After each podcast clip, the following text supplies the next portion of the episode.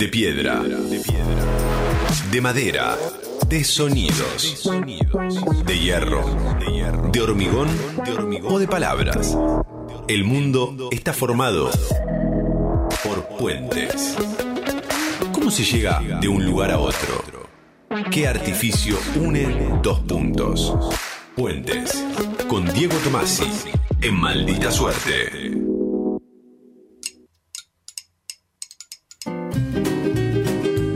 Tomasi, buenas tardes, ¿cómo estás? ¿Qué tal? ¿Cómo les va? Un gusto verte como siempre, ¿todo igualmente, bien? igualmente. Muy contento de estar acá. Nosotros también. Nosotros también. Y a las corridas, Tomasi, Ah, porque se viene, la ¿eh? vida moderna. Se viene, cada vez falta menos, cada vez falta menos. ¿Para qué dices? Para el festival, Ah, señor, para el festival Desmadres. ¿de qué Yo estaba pensando en, en- justo en ese momento que lo dijiste en los octavos de la Copa Libertadores. Ay, claro. Ah, bueno, claro, menos. Pero eh, no, la, de la semana anterior. Sí. No, yo le estoy hablando del Festival Desmadres, que Es verdad. Es, es como la Copa Libertadores de la literatura. Sí, exactamente. Sí, literalmente. Exactamente, porque es un festival de literatura latinoamericana. Exacto. Claro. Bien. ¿Cómo viene eso? Bien, falta menos de un mes. ¿Quién está para campeón?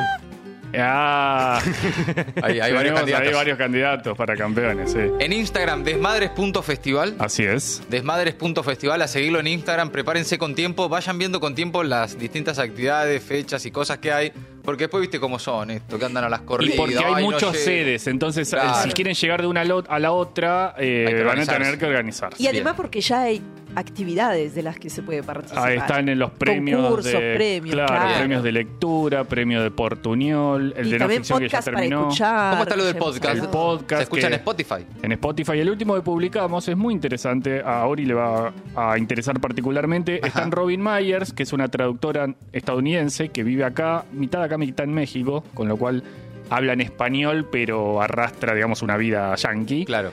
Y Ana Negri, que es mexicana viviendo en Buenos Aires, y hay ahí toda una discusión acerca de en qué lengua uno hace las cosas. Por ejemplo, no solo lee, sino sueña. Mirá. O en qué idioma usted putea.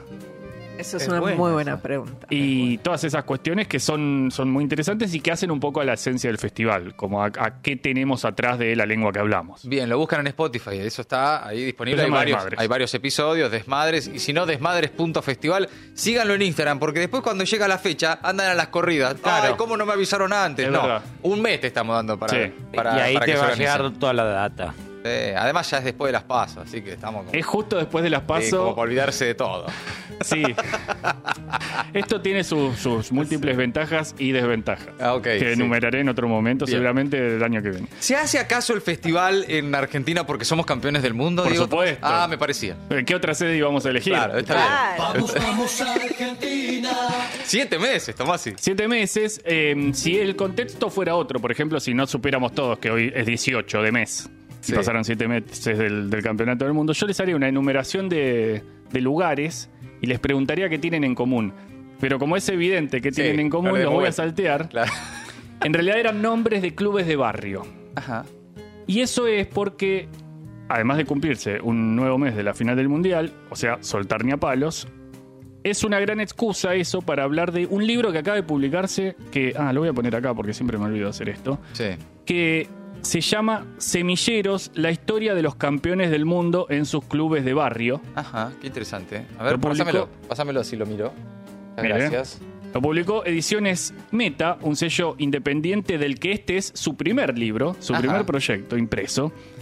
Y son 28 textos que abarcan las historias de los 26 jugadores del plantel que, que fueron al Mundial, más el entrenador Lionel Scaloni y su ayudante Pablo Aymar. Aymar. Bueno, qué bueno. Y una de las primeras cosas que saltan a la vista apenas uno agarra el libro es, por un lado, el rigor de las investigaciones, o sea, realmente se metieron en la vida de niño de cada uno de estos Qué personajes, lindo. lo bien que están escritos los textos y sobre todo el carácter colectivo que está ya en la tapa Sí. y que está en la idea, en que muchas personas escriban muchas historias. Son 29 personas que en conjunto transmiten esta sensación. La felicidad siempre es con otros y con otras. Y que es un poco lo que viene pasándonos desde el 18 de diciembre. La felicidad es más grande porque es con otros. Y eso está en este libro. Es posible que uno entre al libro haciéndose preguntas como, ¿el Dibu siempre estuvo tan loco? claro. Claro. Sí. Lisandro Martínez y Cuti Romero, ¿ya eran dos carniceros de chiquititos? Claro, sí. ¿Habían los pequeños Di María y Messi un destino, por un lado, de sufrimiento, pero que al final se convierte en heroico y de triunfo? Bueno, en Semilleros hay respuestas para todas esas preguntas Sí. y para otras vamos a escuchar un par de ejemplos. Dale. Hola, ¿cómo están? Mi nombre es Juan Estanici y soy uno de los editores de Semillero junto a Fabián Doloiso y el autor de El triunfo de la locura, que es el texto donde cuento los años de Emiliano El Dibu Martínez en Mar del Plata. El texto comienza con, con un momento que a mí me parece sumamente importante porque representa que el Dibu siempre fue más o menos lo mismo. Es un arquerito de 11 años que después de errar un penal para abrir una tanda de penales entre San Isidro y Kimberley de Mar del Plata, eh, vuelve corriendo a la mitad de la cancha y les dice a sus compañeros, quédense tranquilos que atajo dos y pasamos. En la nota también se van descubriendo, van apareciendo otras pequeñas premoniciones, otros ladrillos que fueron formando esa pared que es eh, la, la fortaleza de la mentalidad de Emiliano Martínez.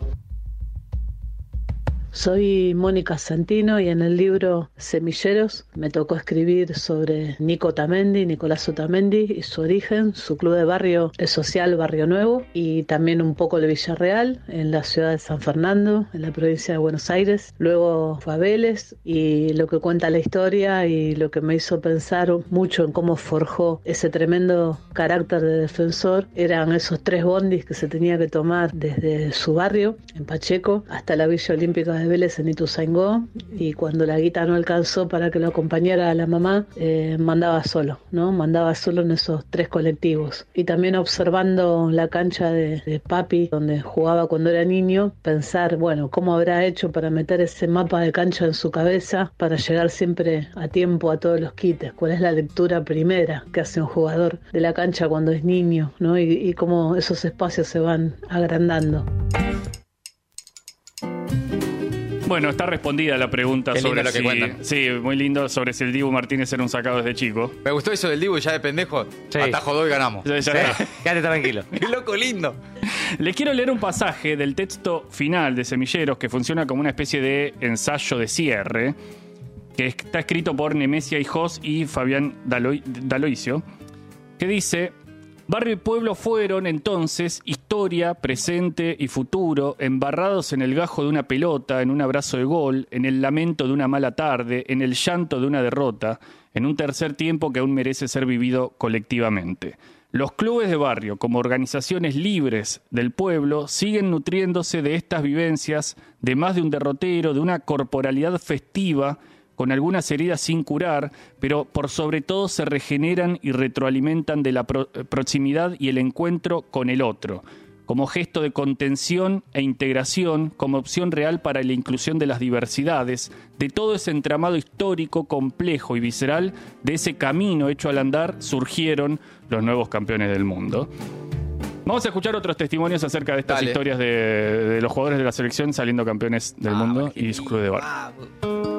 Mi nombre es Ayeren Pujol y escribí el capítulo sobre Leandro Paredes. A mí por ahí lo que me sorprendió o me pareció como muy llamativo es el hilo conductor entre el presente y el origen, por lo menos en, en la historia de Paredes. Bueno, el amor por, por el origen, por el club de barrio, por la historia, ¿no? Eh, hay una anécdota muy buena que es que él practicaba, usaba de arco una cortina de un garage que había por su barrio y cómo ahí aprendió la chilena, por ejemplo. Entonces, como en el barrio, en jugar en esos lugares, te marcan una, un estilo de juego, una forma de jugar. Y después, bueno, esto, ¿no? Los, los clubes por los que habitó, la Justina en San Justo y Brisas del Sur en, en Matadero después, y cómo en el presente sigue por ahí marcando que cada uno lo hizo ser lo que es. Acá Bárbara Pistoia contándoles un poco sobre mi aporte a ese libro hermoso que es Semilleros, que busca capturar la que para mí es la mejor representación de nuestros campeones del mundo y su legado más justiciero, porque nos permite poner en valor lo que suele permanecer invisible, pero que en realidad es estructura pura. Siempre hablar de fútbol en realidad es hablar otras cosas, ¿no? De amistad, familia, tradición, patria. Hogar, como un espacio seguro ahí para nuestras vulnerabilidades y nuestras representaciones. Y tuve el honor de ir tras la historia de Scaloni en el que todo esto está muy a flor de piel. Siempre me llamó la atención de él su pertenencia a Pujato tan sensible y no solo porque su familia siga viviendo ahí, sino era como algo que trascendía eso. Y estudiando el origen del club Matienzo, uno entiende ese sentimiento y hasta se contagia. El club nace siguiendo un poco la construcción social del pueblo y el pueblo se forma al pulso histórico de la zona entre movimientos migrantes y misioneros. Y en ese rearmado entendés que es errado limitar la relación de Scaloni con el Matienzo a temas de fútbol porque su abuelo es uno de los, de los fundadores del club y su familia sigue estando muy presente, pero también porque todas las voces que hacen al Matienzo hablan de nuestro director técnico siempre en un marco de familia, nos terminan contando más sobre la familia Scaloni que sobre Lionel. Es como si Matienzo funcionara literalmente como un tapiz, como una geografía emocional en sí misma. No, no hay historias individuales, hay historias que se van escribiendo alrededor del club y, y del impacto ahí en el, en el barrio Las Ranas. Y creo que esa noción colectiva es la que encontramos en todo lo que hace y dice Scaloni. Bueno, le agradezco mucho a Juan Stanisi, Mónica Santino, Yelen Pujol y Bárbara Pistoia, que son solo algunas de las personas que escribieron en este libro Semilleros, por sus palabras.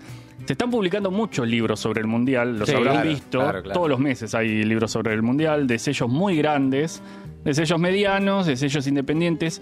Todos tienen su nivel de, atractivo o de emotividad incluso. Pero me parece que si les gustan las historias más allá del fútbol, Semilleros da en un clavo muy preciso de la identidad argentina, que es la idea de barrio, la idea de comunión, la idea de ser felices en abrazo con otras personas, De club. de club. Eh, eso es tan argentino y tan futbolero y está en cada uno de los textos de Semilleros. Eh, te voy a. Una cosa que me, encanta eh, y. En una de esas previas, no sé, en el auto, yendo a ver un partido, viste que ya las previas arrancaban siete horas antes acá en las radios y no sé qué, daban la formación de Argentina, no me acuerdo si eran 10 Sports o en la red, en alguna de las radios deportivas, con el club de formación de infantiles y dije, me, me pareció una muy buena idea y ahí que esté más desarrollado y con historias y debe estar debe ser muy emotivo. No, pero además es una selección que está caracterizada por ser, en su mayoría, de muchachos de pueblos, eh, Sí. ciudades chicas, provincias, donde ese tipo de clubes son centrales en la vida social y cotidiana. Y por eso la relación familiar, la relación de la construcción de comunidad, gira en torno a los clubes en esos lugares. Sí, y además eh, una de las tantas cosas que derivaron en ser campeones del mundo, que son miles, es que eh, confluyeron en una misma generación o en generaciones vecinas, pero que terminaron jugando juntas, personas con esta sensación de eh, lo colectivo por sobre lo personal, y ahí hay algo, hay una marca, Claro. que es una de las explicaciones posibles de por qué esta vez sí y otras veces no, además de todos los imponderables. Ah, Argentina campeón del mundo, hijo. Un aplauso para Argentina. Felicitaciones. ¡Ay, campeón! Hace siete meses que fuimos campeones del mundo, gente, no se olviden. Diego Tomasi. Mira, se emociona, va a Yo llorar. me emociono. No, yo lloro casi todos los días por el mundial, señor. Es hermoso esto que nos pasa con el loco, que no, no, no soltemos nunca más este mundial. Nunca más lo vamos Nunca a soltar. más, y cualquier nunca libro más. nuevo, cualquier. eh, Cada, una vez por mes nos vamos a acordar y va a ser una excusa para eh, recordar que tenemos 13-13. Bueno, eh, rey, y que en somos lo uno de mejor. estos días, para, ya que dijo todo eso, en uno de estos días eh, mando un mensaje un viernes y les cuento una buena de la semana sobre el tema. No, me jodés. Ahora todavía no puedo. me jodés. Todavía no puedo. No, no lo puedo creer, ¿en serio? ¿En serio? sos mi vida, Argentina de corazón, Argentina, sos mi vida, Argentina, sos mi pasión. Maldita suerte. Tres horas haciendo cosas raras para gente normal.